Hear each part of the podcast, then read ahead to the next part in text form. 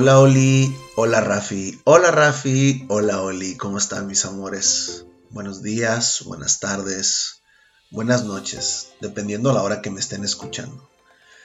Pues en este episodio quería platicarles un poquito más de el avance que tenía, sobre todo en el karate y en mi educación, que sería la prepa. Pero me di cuenta que, me brinqué una etapa muy importante en mi vida y creo que eso habla mucho de, por qué me gusta o me gustaba. No, me gusta, me gusta viajar. Em, quiero platicarles un poquito de los primeros viajes que tuve con, todavía con tu abuelito y con tu abuelita sobre todo les quiero platicar de algo muy interesante que, son los viajes a, o campamentos que hacíamos con la familia de mi, de mi mamá, de su abuelita Socorro. Así es que este episodio, episodio número 9, lo vamos a utilizar para eso. Ya terminamos o ya terminé de presentarles a mis hermanos. Les presenté a tu abuelito, les presenté a tu abuelita, les presenté a tu tío Beto, tu tía Patty, tu tía Ceci y por último a tu tía Alma. Ok, así es que yo creo que después vamos a repasar esto a ver quiénes son, vamos a tomarles fotos. Yo quiero hacer una videollamada con ustedes para que vean a tu tía Ceci, a tu tía Alma. Yo creo que la próxima semana lo armamos. Ok, Rafi y Oli, Oli y Rafi están creciendo muchísimo esta semana que las vi. Fue, poco, fue poquito tiempo porque estuvo lloviendo un poco. Pero Rafi bailas precioso, mi amor. Bailas preciosísimo. Y Oli, Oli está divina. Oli está... Tienes, tienes unos ojazos, Olivia, que me, que me derrito. Me derrito. Muero por ganas de abrazarlas, por estar junto con ustedes. Tengo ganas de ir al cine, tengo ganas de ver una televisión o una película con ustedes. Este día, este último día que las vi, eh, cantamos mucho, bailamos, estuvimos jugando mucho. Pero vámonos con el episodio. Recuerdo que la primera vez que me subí a un avión fue, fuimos a Guadalajara a visitar el, pueblo de tu, de tu, abuelito, un pueblo que se llama El Limón, Jalisco. Pero antes llegamos a la ciudad de Guadalajara.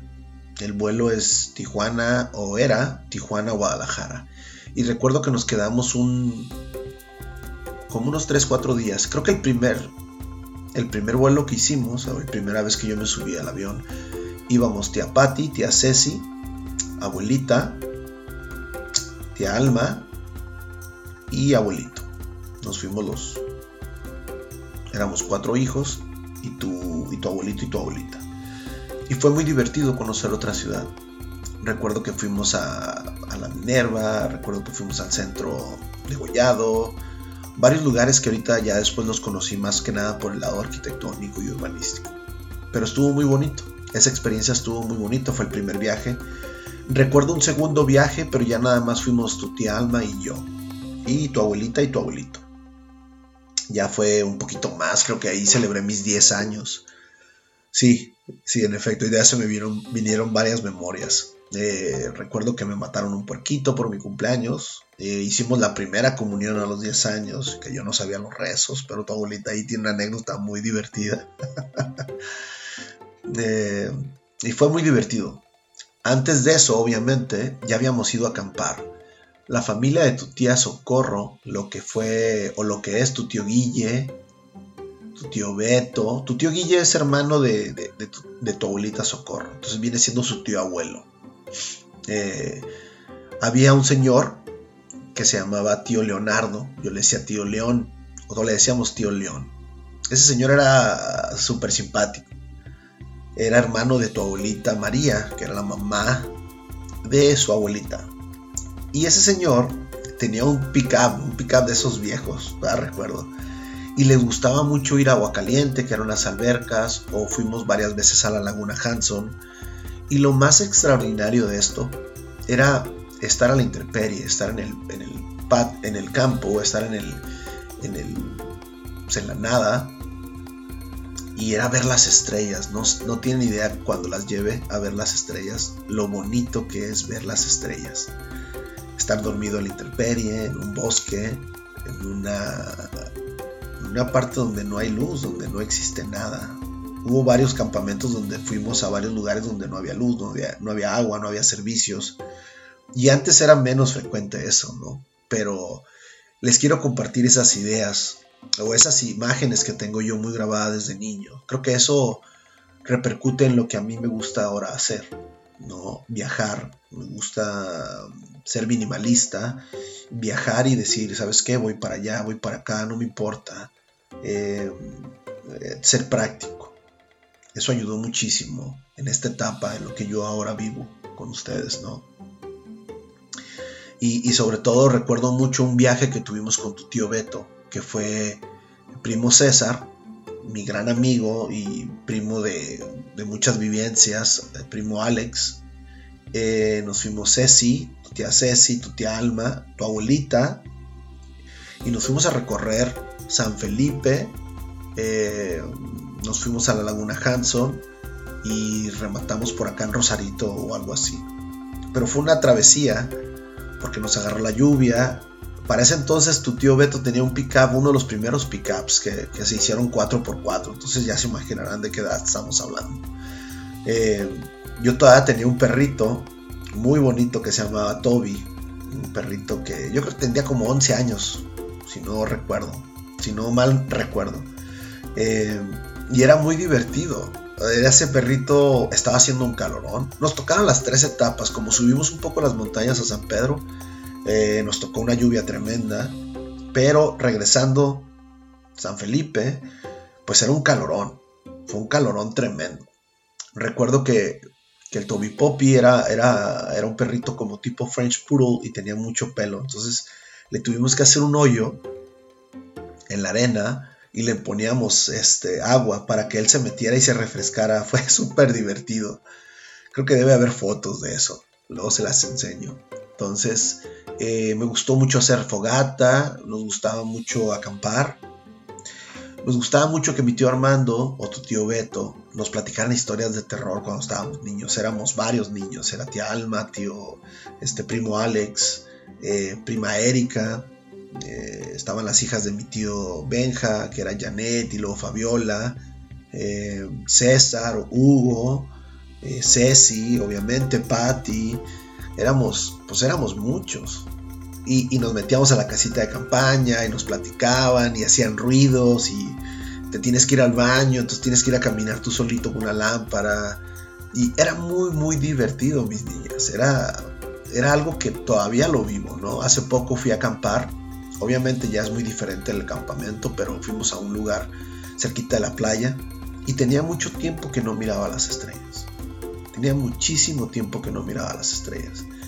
Entonces me gustó y quiero que, mañana o pasado, en cuanto podamos irnos de campamento, mis nenas, nos vamos.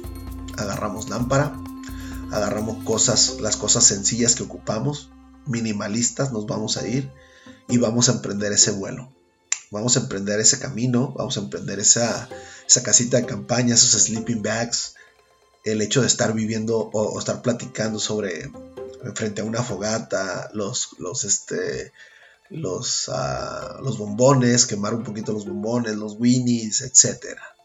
¿Va?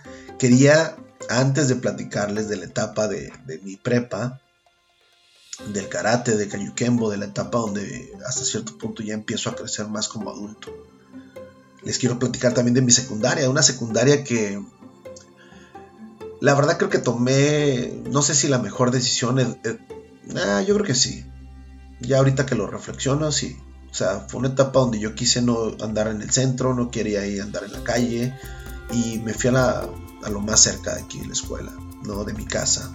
Eh, una secundaria un poquito rough, un poquito difícil, pero era lo que se vivía, ¿no?